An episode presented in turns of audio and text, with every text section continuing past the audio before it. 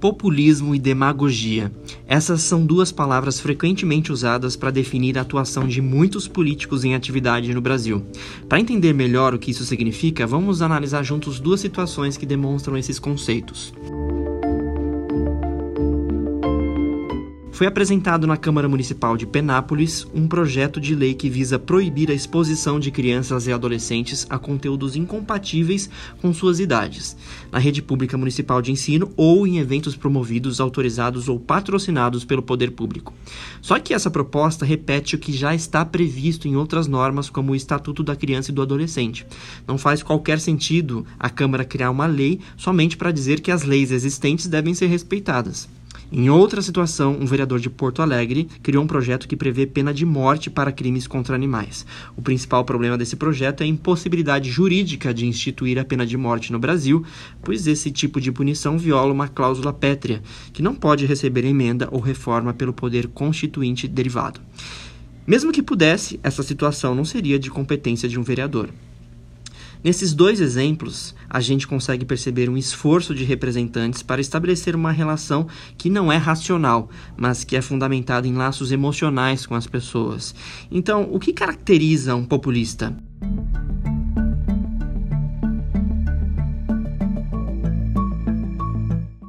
Muitos autores desprezam o uso do termo populismo por classificarem como sendo muito vago, mas na definição original, o populismo não tem o significado pejorativo que assumiu nos dias de hoje. Essa palavra, na origem, significa dissolver as estruturas políticas que concentram poder na mão de aristocratas. A ideia de populismo, no entanto, foi ganhando novos contornos. Historicamente, o populista passou a ser aquele capaz de entrar em contato com o povo sem intermediários. A história do Brasil nos mostra que períodos do passado passado, em que houve o populismo, aconteceram muitas mudanças importantes para a população brasileira, como no governo Getúlio Vargas. Só que outros exemplos revelam que a capacidade de conquistar as pessoas por meio das emoções nem sempre acontece de forma positiva. Foi assim que hoje nós passamos a chamar de populista o político que recorre à demagogia de forma bem característica. Como? Primeiramente, essas pessoas surfam na onda de questões polêmicas que despertam sentimentos fortes na população. Outra peculiaridade: eles ignoram procedimentos formais. Interessa a eles a execução daquilo que eles afirmam ser a vontade verdadeira do povo. Para eles, fatos não funcionam. O importante é se conectar emocionalmente com as pessoas, mesmo que para isso seja necessário fazer promessas inviáveis, distorcer informações ou mesmo produzir mentiras que estejam de acordo com o que seus seguidores queiram ouvir. Dominam a arte de conduzir as pessoas pelo medo, vaidade, preconceito e extensão intensa propaganda. Visam convencer por meio de discursos vazios e propostas simplistas para problemas complexos. Um populista costuma se apresentar como o único e exclusivo representante verdadeiro do povo. Cria uma narrativa que reivindica e monopoliza a moral e a capacidade de representação. Na maioria dos casos, são representantes pouco eficientes com pouca eficácia em políticas públicas.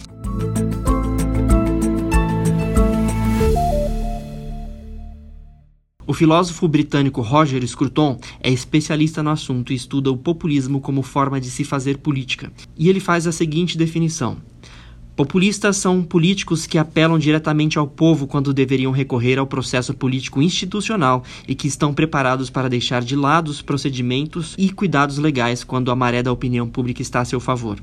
Ele ainda complementa com o seguinte: Todos têm, contudo, uma coisa em comum, qual seja a pronta disposição para dar voz às paixões que não são nem reconhecidas nem mencionadas no discurso da política normal, e por essa razão não são democratas, mas demagogos. Não são políticos que lideram e governam mediante o recurso a argumentos, mas sim agitadores que exercitam os sentimentos irrefletidos na massa. Mas por que esse fenômeno acontece? O descrédito das relações e dos processos políticos são fundamentais para estabelecer a relação direta desses políticos com as pessoas. Populistas não são apenas políticos fantasiosos. O que eles dizem e fazem são uma resposta a queixas reais.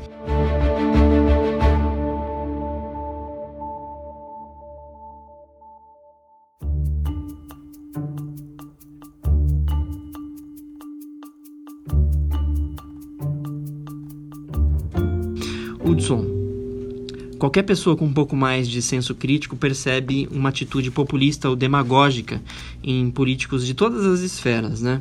A gente tem exemplos de outros países no Brasil, nos governos estaduais, no âmbito municipal também. Dá para reparar uma coisa em comum entre eles. Eu citei algumas e alguns exemplos extremos, inclusive, né? Mas na prática, pelo que você tem observado, como você define um populista ou um demagogo?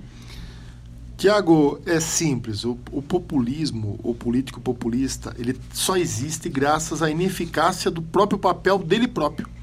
Então ele é tão é, incapacitado de, de desenvolver o seu mandato e ele acaba se beneficiando por essa ineficácia. Então o populismo ele sempre está é, sambando em cima do problema, ele sempre está ao lado do problema, capitalizando o problema e ganhando visibilidade em cima do problema.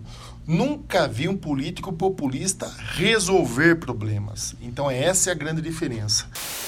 Doutor Lineu Silva! Está tudo errado! Está tudo errado! Por favor, por favor, Lineu, diga algumas palavras. Diga aqui. E então, Lineu, o que é que está errado? Vocês estão errados. Todos vocês se acham que eu apoio o Agostinho. Nenê, pelo amor de Deus, a sua promessa. Desculpe, Nenê, mas eu tenho um dever com a verdade. A minha aparição no horário político foi um acidente. Eu jamais faria campanha para um candidato que não tem plataforma política e que pretende se eleger apoiado numa frase ridícula de efeito. Ferrou. Será que vocês não sabem que a arma mais importante do cidadão é o voto? Antes de escolher um candidato, vocês têm que saber que intenções ele tem. Não adianta só ficar repetindo tá tudo errado, tá tudo errado. O candidato precisa, no mínimo, explicar o que está errado e que pretensões ele tem a respeito disso. Tem um, um filósofo irlandês chamado Edmund Burke que diz que é um erro popular muito grande, muito comum acreditar que aqueles que fazem barulho a lamentar-se a favor do povo sejam os mais preocupados com seu bem-estar. Então aqueles que ficam gritando o tempo todo, olha aqui, a creche, ó, tá, tá faltando vaga, olha aqui, a saúde, tá faltando remédio. Isso é simplesmente você é, incorporar a voz da população e usar essa voz como discurso. Você deve sim ouvir a população e analisar o fato que está levando aquele aparelho, aparelho público, seja ele de saúde, educação, do que quer que seja, a estar nessa ineficácia. E não você ir, ir, é, ir até lá e tentar fazer aqueles é, é, hoje, graças à tecnologia, qualquer um hoje consegue fazer qualquer político anda fazendo. Então não precisa hoje o cara ser eleito para continuar fazendo o que qualquer um do povo faz. O que nós temos que fazer, que é o contra-populismo, é justamente fiscalizar e usar as prerrogativas do político é, é, a aplicação do dinheiro público. Temos que fiscalizar e acompanhar isso. Se o dinheiro público for é, totalmente aplicado aonde se deve, aquele problema não vai existir. Agora fica a pergunta: será que o político hoje é, ele propositalmente não gosta de manter o povo nessa dependência para poder capitalizar politicamente essa população pelas suas necessidades, por sua própria ineficácia. Então eu crio o problema, eu não trabalho como deveria, deixo a população dependente é, desse trabalho, esse trabalho não funciona como deve e eu capto o, o, o eleitor conseguindo a vaga em creche, conseguindo o remédio, conseguindo a internação, conseguindo o exame. Então eu ganho muito mais votos com a ineficácia do poder público do que, na verdade, você fazendo o poder público funcionar como se deve. Por quê? Se o sistema público funcionar como se deve, o, o populista morre, ele acaba.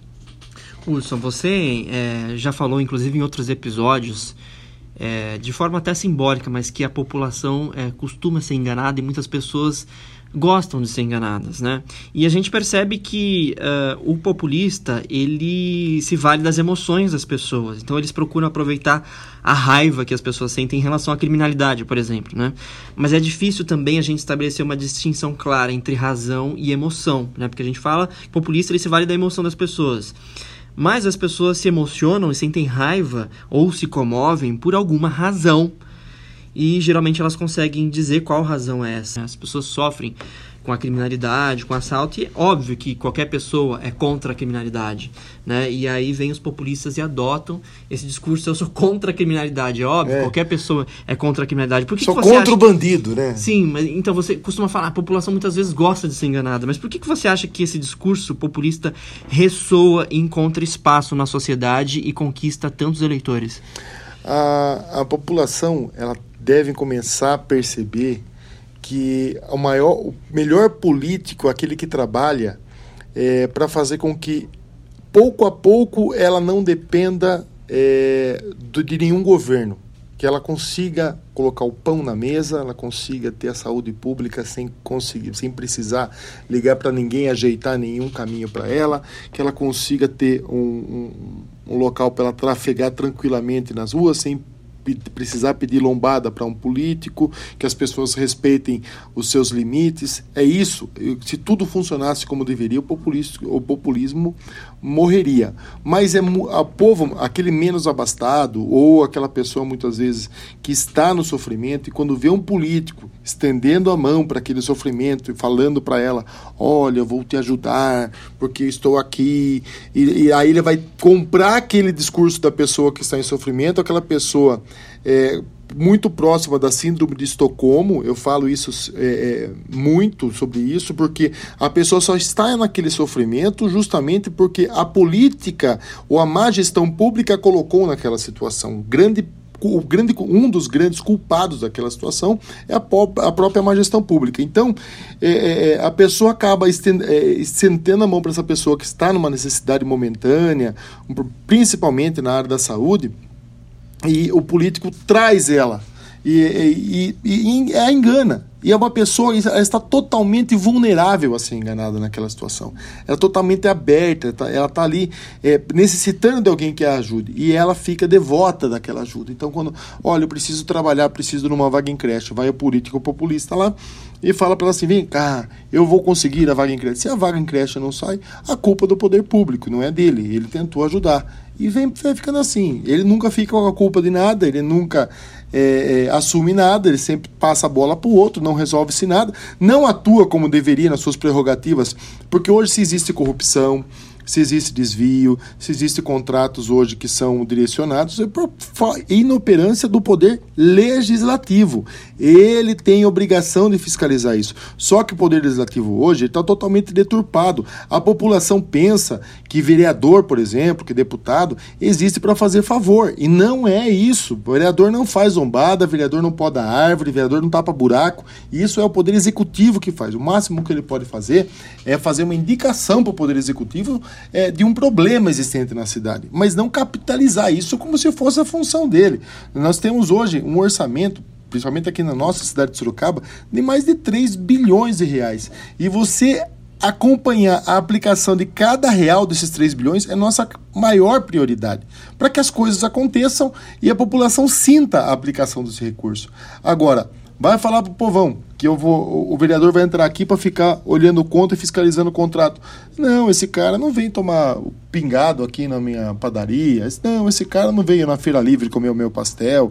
Não, esse cara, ele, ela prefere que a pessoa esteja lá fazendo essa brincadeira, que é o populismo é uma grande, uma grande pegadinha que fazem com o eleitorado, é, do que ver realmente é, o poder legislativo adotando aí suas posturas reais, seu poder real de fiscalização do poder do- do- das instâncias superiores.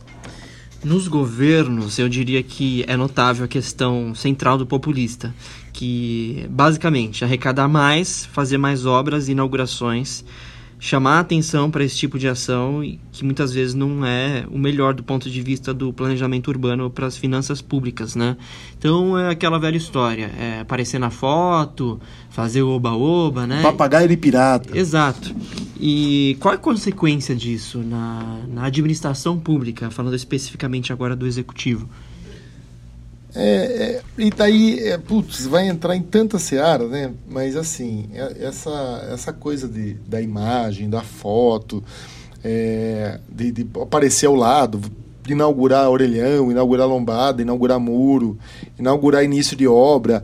Isso, cara, eu, eu acredito, eu tenho esperança que a população comece a abrir os olhos para esse tipo de atitude, gente. Não é possível que o povo brasileiro ainda caia nessa, nessa, nessas imagens, nessas coisas montadas, naquele poderoso que está dando uma entrevista e 600 pessoas atrás esticando o pescoço para aparecer na televisão. Gente, não é esse o trabalho do político. Infelizmente, é, é, é esse tipo de pessoa que a população prefere. É, não que os outros não tenham essa oportunidade, mas você vê que as pessoas que são alçadas aos cargos é, maiores são essas que praticam esse tipo de política. Por isso que eu falo que o povão gosta de ser enganado, o povão gosta da mentira. Vem numa próxima eleição aqui, vamos pegar aqui 2020, se vir um candidato a prefeito que fale assim, eu vou fazer as instituições de saúde funcionarem plenamente e não vai ter mais fila para exame, eu vou sanar... É, o problema de faltas em creche, só o básico, fazer Equilibrar o básico. as contas da cidade. Eu vou deixar as contas em dia, vou fazer, fazer as coisas funcionarem como deve. O Estado se limitar aquilo que ele quer. Não, não vai ganhar. Mas se chegar um cara aqui, ó, eu vou fazer o aerotrem, eu vou fazer o, o helicóptero SAMU, eu vou fazer o metrô de Sorocaba, Todas essas coisas que você vê, olha, eu vou fazer agora, como foi? O próprio ex-prefeito Crespo prometeu é, reduzir aí é, em muito a quantidade de lixo, transformar o lixo em energia elétrica através da pirólise. E ver se isso aconteceu, não, mas na campanha política fica muito bonito. As pessoas compram, mas depois esquecem o que compraram. E aí, o que acontece? Hoje nós temos aí a, a, a coleta de lixo em Sorocaba, a parte de, que, que, que se recicla, em torno de 2% do nosso lixo é reciclado. Então, nada se avançou, pelo contrário, regrediu, mas ninguém esqueceu o que foi comprado na campanha, o que é que foi colocado na prateleira para vender para a população. Só que se tem que falar tudo isso, senão você não consegue enganar o povo. O povo gosta do discurso falso. O povo gosta da mentira. Se ninguém ganha eleição, é difícil ganhar eleição falando a verdade. É muito raro hoje você encontrar uma pessoa que esteja no poder hoje que vem de um discurso coerente de uma coisa realmente que possa ser realizada. O povo quer ser iludido, sem ilusão ele não vota. E você acha também que o populista ou o demagogo muitas vezes é, sobrevive ideologicamente, politicamente, através é, de um espetáculo midiático gerado por propostas e projetos muitas vezes reais, como a gente mostrou aqui, por exemplo, o vereador que queria instituir pena de morte a vereadora que queria criar uma lei que já existe, né? As pessoas aplaudem né? e, e chama atenção, mas na realidade, uh, na prática, não não está fazendo nada de interessante. Você até simbolicamente citou esses dias um, né? É, por exemplo, um vereador que vai criar um projeto de lei para autorizar as pessoas a passarem no semáforo verde. É. é vamos dizer, seria é, mais ou menos alguma coisa do tipo. É, é, nós estivemos aqui na, Câmara de Sorocaba, quem acompanha as, sessões, as sessões da Câmara, vai ver muito isso. Olha, gente, é, é, não está é, obrigado a pessoa a fazer qualquer tipo é, de, de, de, de, contrato. Aí vai lá o, o vereador, seja vem da lei federal. Aí vem o vereador aqui embaixo e fala assim: não está autorizado e também eu digo que não está autorizado e nem pode. E coloca a palavra pode no meio e faz uma nova lei em cima de uma lei que já existe, samba em cima daquilo, cria-se um negócio gigantesco. Nem esse cara que criou um vereador criando pena de morte. Cara, esse cara ele tem que ser preso. Esse cara e o eleitor dele é um tapa na cara do eleitor dele isso aí. Eu nem sei quem é o cara, não faço ideia onde ele seja. Mas um cara que ele sabe que ele não sabia o que estava fazendo, não estava. Mas com certeza ele foi lá, quis capitalizar é, a, as pessoas que são apaixonadas pela causa animal. Olha, quem maltratar animal vai ser morto.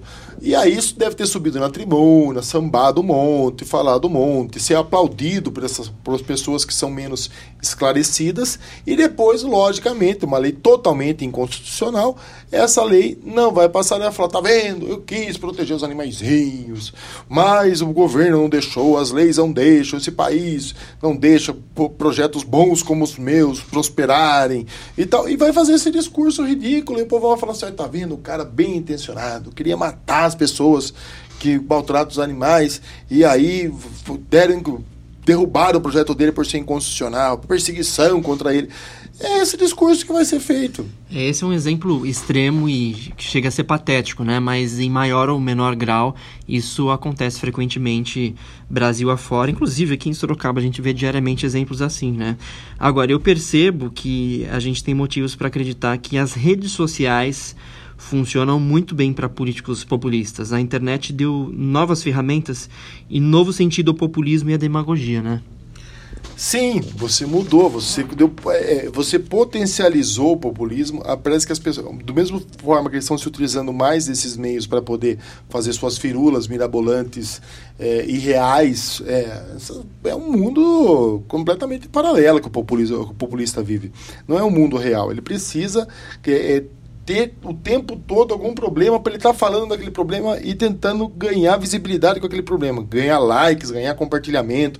Ele está o tempo todo dentro do PH, ele está como se ele estando lá, óbvio. Uma coisa é eu ir lá para identificar o problema e correr atrás para solucionar.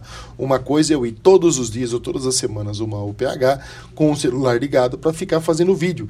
E você vê que a hora que ele sai dali, ele não toma nenhum encaminhamento, ele não toma nenhuma postura de fazer um requerimento pedindo informações com relação aos médicos que estavam lá ou não, colocar no papel o real, as, as reais situações que ele encontrou lá para poder encontrar o culpado daquela situação. Ele só foi lá para gravar um vídeo. Isso não resolve-se em nada.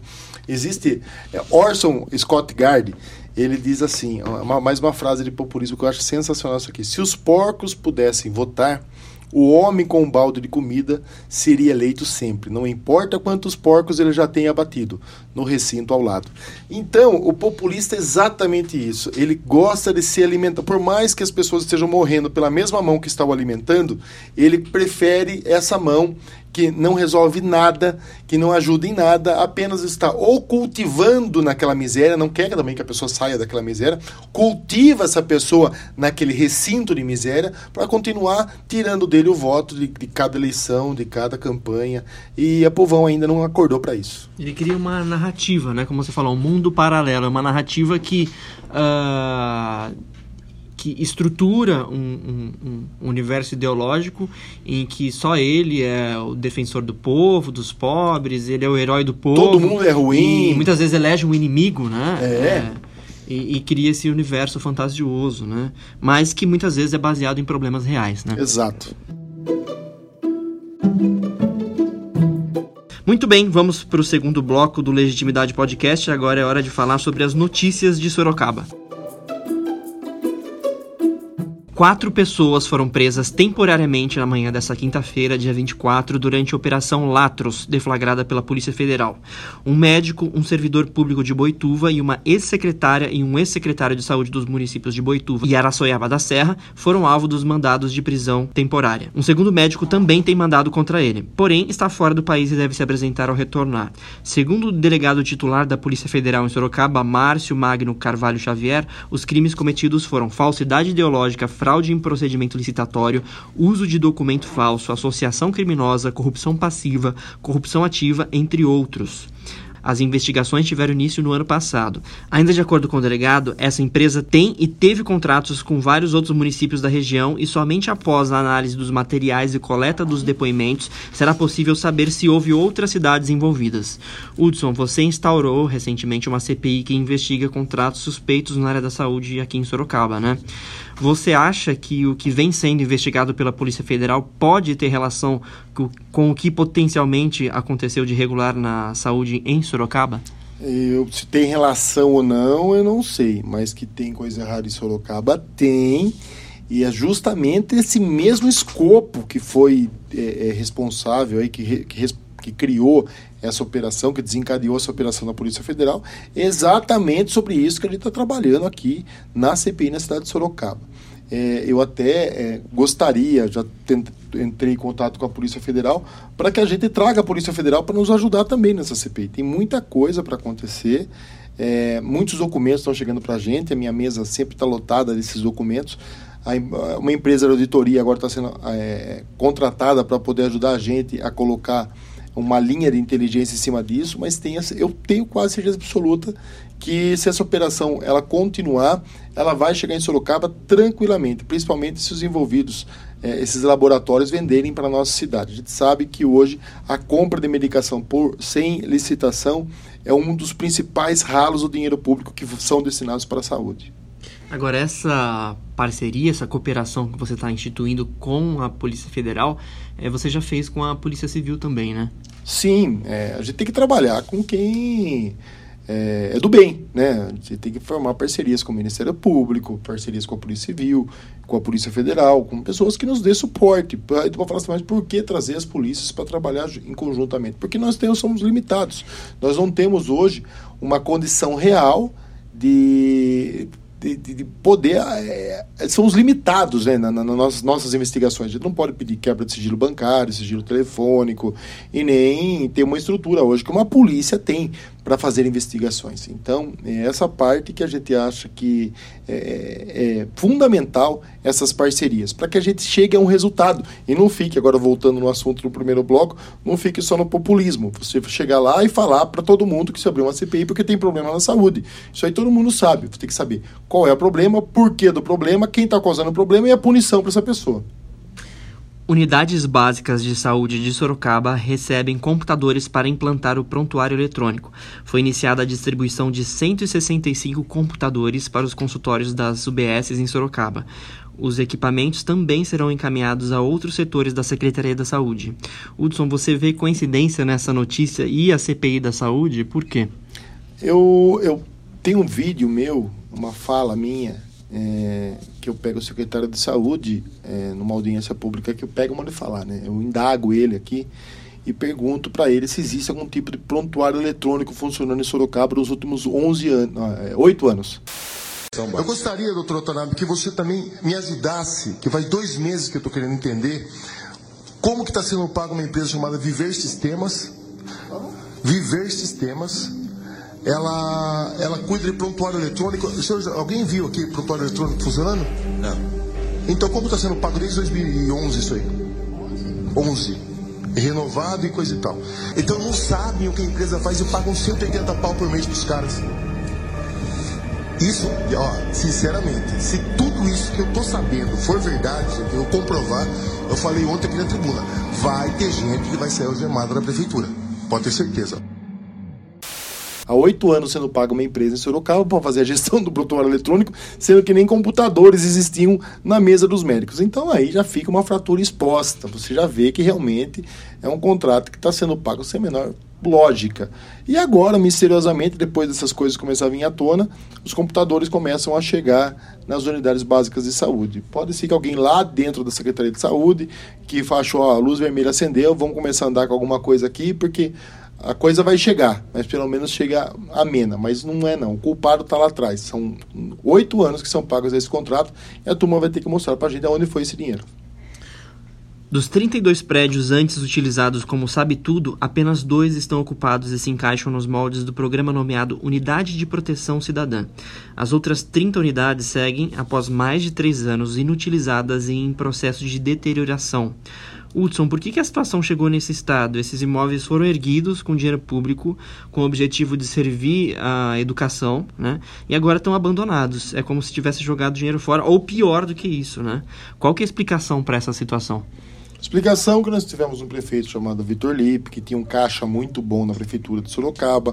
O orçamento era suplantado, ano a ano sobrava esse dinheiro no caixa, uma outra realidade financeira do que nós estamos vivendo hoje e ficava se inventando moda. Criou-se aqueles bicicletários que ficam espalhados na praça, que uma menina foi estuprada perto da, da Avenida São Paulo, no início da Avenida São Paulo, na Ponte Francisco de Losso, dentro de um espaço desse. Então a prefeitura construiu abrigos para estupradores, para craqueiros, para usuários de drogas. E esse Sabe Tudo também era um projeto, um projeto caro, que foi aplicado dinheiro público e não deu continuidade. Simples assim, gasta seu dinheiro, agora tem esses prédios todos abandonados. A burocracia que a gente vinha atravessando para que esses prédios pudessem ser cedidos para entidades assistenciais, é, entidades filantrópicas, associações amigos de bairros, os consegues, os conselhos de segurança, parece que agora começou a se agilizar, mas o tempo é muito pouco. É, infelizmente, as pessoas foram acordar para. As coisas começaram a acontecer muito tarde. E, mas é triste. Triste porque é, é, hoje nós presenteamos os bairros com prédios públicos sem utilidades caros, que foram caros para ser construídos, não são acessíveis e hoje a vizinhança tem que é, conviver com tudo que é de pior, de pior frequentando esses locais. É triste isso daí. É, infelizmente, o tempo já passou. Prescreveu o tempo de você responsabilizar juridicamente é, os responsáveis é, é por, por, por, esse é, mau gasto, má aplicação do dinheiro público, mas que mereceria uma boa punição, mereceria. A aplicação de multa por infração de trânsito contra motoristas que deixam de indicar com antecedência mediante gesto regulamentar de braço ou luz indicadora de direção do veículo, o famoso ato de dar seta, é a maior dos últimos 10 anos em Sorocaba. O recorde anterior era do ano passado. Entretanto, os registros desse ano, repassados pela URBS, em 18 de outubro, já superam os números de 2018 em 32%. O que será que acontece em Sorocaba, Hudson, para não para ser tão problemático o desrespeito às regras de trânsito, né? especialmente essa questão da seta, né? Será que é um problema cultural? É, o Sorocabana parece que ele gosta, né? As pessoas têm um título aqui que o Sorocabana é o pior motorista do mundo, né? Mas eu não acho que é do mundo, mas um dos piores, tá entre os 10 piores do mundo, vamos colocar assim. É, mas deixando a brincadeira de lado, não sei, cara, é uma coisa tão simples. O que você aprende na autoescola, você esquece no dia seguinte. O sorocabano ele tem uma falta de gentileza, de cidadania ao se interagir com o trânsito, diferente de São Paulo. São Paulo você está numa pista, você quer passar para outra, é, você dá a seta, as pessoas seguram o, o carro para que você entre, dão preferência. Aqui não, se você está querendo fazer uma curva e você precisa ocupar a pista da esquerda para virar à esquerda, as pessoas não dão essa condição para você. Elas querem ver você se ferrar, elas querem que você entre na frente delas para elas buzinarem, perseguirem, te xingarem. É, o que mais a gente vê aqui são brigas de trânsito acontecendo diariamente. As pessoas filmam, colocam na internet por coisas bestas, coisas assim, que seriam totalmente sanáveis pela gentileza, pela cidadania no trânsito, né? É, mas pelo menos acho que quem sabe com essa notícia a pessoa vai lembrar que o que existe seta no carro e eu queria ter um sonho que Sorocaba pare com essa peste de que Sorocabano não dá seta no trânsito. No trânsito. É, eu ando muito a pé pela cidade e eu percebo assim que se os próprios motoristas não se respeitam, que dirá dos pedestres né, em relação aos pedestres que são rebaixados a uma categoria inferior ainda mais, né? Porque a seta muitas vezes é importante para o pedestre também saber se o carro vai virar ou não, né? Então eu percebo muito isso. O problema é muito maior também em relação a, a quem atravessa as ruas, enfim. E muitas vezes também até agravada pela atitude dos pedestres que não atravessam na faixa, enfim. Realmente a gente precisa refletir sobre, sobre o nosso comportamento no, em relação ao trânsito, né? Os microempreendedores sorocabanos Fernanda e Pedro Gomes de Moraes foram premiados no quadro Mandando Bem do programa Caldeirão do Hulk, exibido pela Rede Globo no último sábado. Hudson, eu não curto esse programa, não assisto o Luciano Huck, mas eu achei muito interessante esse caso porque e achei louvável também, né? Porque esse casal demonstra que é possível empreender de forma correta, sair da informalidade e prosperar. Eles começaram vendendo de porta em porta os pães que eles fazem, né? Passaram a fazer entregas, depois começaram a vender nas feiras e agora eles planejam conseguir crédito para fazer a empresa crescer, contratar e abrir uma loja. E eles foram, tiveram a iniciativa, o mérito deles reconhecido uh, nesse programa de TV, né? Claro que é, o fato deles terem esse mérito não muda o fato de que isso não é possível para todo mundo, nem todo mundo tem esse espírito em, em empreendedor, né? A gente continua esperando uma solução é, para que a economia volte a melhorar, volte a crescer, que as pessoas voltem a ter emprego. Mas mostra que existe uma possibilidade, uma saída se você for criativo, né? E, e fazer seu sonho acontecer existe uma possibilidade aí, mesmo o país estando mergulhado numa crise econômica, né, na informalidade no desemprego, existe uma possibilidade de você prosperar é, com o espírito empreendedor, né? E esses dois mostram que dá, né, para ter soluções positivas, mesmo em cenários tristes como do nosso país, né? Não, é, é, é, como você falou, também não sou muito fã do programa do Luciano Huck, faz muito tempo que eu não assisto, mas esse quadro já vi algumas vezes. Ah, é, eu acho interessante, mas o que fica aí é, mostrar. É, outro dia falaram assim, ah, Hudson, ah, falaram do político, tá? Vou fazer uma, uma conotação aí. Ah, o político hoje que tem que receber muito, tem que ter um salário muito alto, porque senão ele rouba. Político hoje ele não pode ganhar pouco, tem que ganhar muito para ele não ser corrupto. Eu falo, não. A corrupção não está, e a idoneidade e o caráter da pessoa não está ligada a quanto ela ganha. Ela está ligada à sua, à sua postura, ao seu Ou berço. então, às vezes as pessoas falam assim: ah, esse cara é empresário, ele é milionário, ele ganha muito, ele não tem razão pra ser corrupto. É. Então eu vou votar nele porque ele é muito rico e não vai ser corrupto. Não tem nada a ver. né? A relação não existe. né? A relação não existe. Então, é a mesma coisa quando a pessoa fala assim: estou desempregado, estou passando uma necessidade e vou virar ladrão. Você vê aí que uma pessoa, muitas vezes, na necessidade, a pessoa acaba encontrando caminhos é, é, corretos para você conseguir colocar honestamente o pão de cada dia na mesa, sem atrapalhar ninguém, sem é, violar nenhum tipo de, de regra, e aí passa a ser reconhecido nacionalmente. É, e eu faço votos até perto de casa, acho que são algumas quadras da minha casa, onde esse casal mora. Já, já tomei cerveja num bar bem em frente, por sinal. Mas eu fiquei até curioso de comer o pão é, desse casal e tenho certeza que as vendas deles aumentaram. Então, querendo ou não, é, o Luciano Huck ajudou esse casal e que fique de exemplo para outras pessoas que estão em dificuldade que existem meios legais sim de você superar uma crise, de você passar um momento difícil. Você hoje não ter condições hoje de ter um trabalho não significa que você tem que fazer algo ilícito, pelo contrário. Existe maneira sim de se vencer na vida, o empreendedorismo e eles, aliás, e o empreendedorismo é uma ferramenta dela, só que ela só serve para quem tem coragem. Eu digo por isso que eu sempre valorizo hoje o empresário, o comerciante, o empreendedor e o micro e pequeno empreendedor, que eles tiram um pouco do dinheiro que ele tem e investem para arriscar no mercado. Essas pessoas merecem todo o nosso respeito. É, o Luciano Huck ele vem numa movimentação clara para disputar a presidência da República nas próximas eleições. Você acha que tem chance, Hudson? É, é esse tipo de, de programa dele, justamente para se manter assim, como amigão da população. Ele é o cara legalzão, ele usa a estrutura da TV para beneficiar a pessoa dele. né? Chance tem, se a pessoa gostar do populismo, o Luciano Huck é uma boa pedida. Muito bom, vamos agora para a terceira parte do podcast. Agora vamos às dicas da semana. Qual é a sua dica de hoje, Hudson? Uma dica simples e rápida que as pessoas não fazem. Hoje essas faixas vivas, não falando do mal motorista, eu quero falar do mal pedestre. As pessoas acham porque a faixa é vermelha, quando você pisa nela, você cria superpoderes. O carro vai bater em você e não vai acontecer nada com você. Não.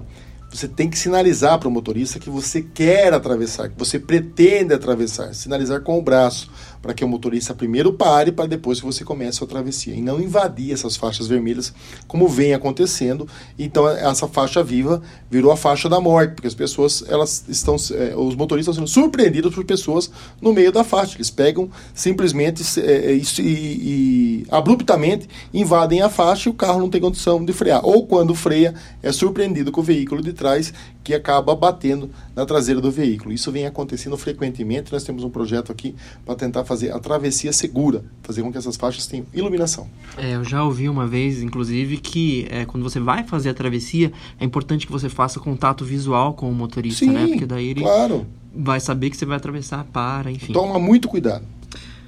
A minha dica é a seguinte: alguns supermercados têm uma prateleira de produtos próximos ao vencimento. Eu sempre gosto de olhar porque muitas vezes tem itens com preço muito inferior que você pode consumir num prazo de geralmente 20 a 7 dias antes do vencimento. E eu costumo encontrar oportunidades muito boas nesses, nesses setores, né? Por isso eu sempre dou uma olhada nos supermercados onde eu vou. Alguns supermercados têm essa prateleira, mas isso não significa que os itens sejam mais baratos. Mas outros é, supermercados eles fazem essa seção específica de produtos próximo ao vencimento e normalmente é, nesses específicos o, os produtos eles são bem mais baratos, né? E então você acha ótimas oportunidades. E eu comentando isso com outras pessoas eu percebi que nem todo mundo sabe disso. Por isso essa é a minha dica da semana. Bom, nós ficamos por aqui. Se você quiser escrever pra gente algum comentário ou falar sobre qualquer outra coisa, é só entrar no Facebook na página Legitimidade Sorocabana e mandar uma mensagem pra gente por lá. Eu sou Thiago Ariosa. Eu sou o Hudson Pessini. Nós ficamos por aqui. Um abraço e até a próxima. Forte abraço.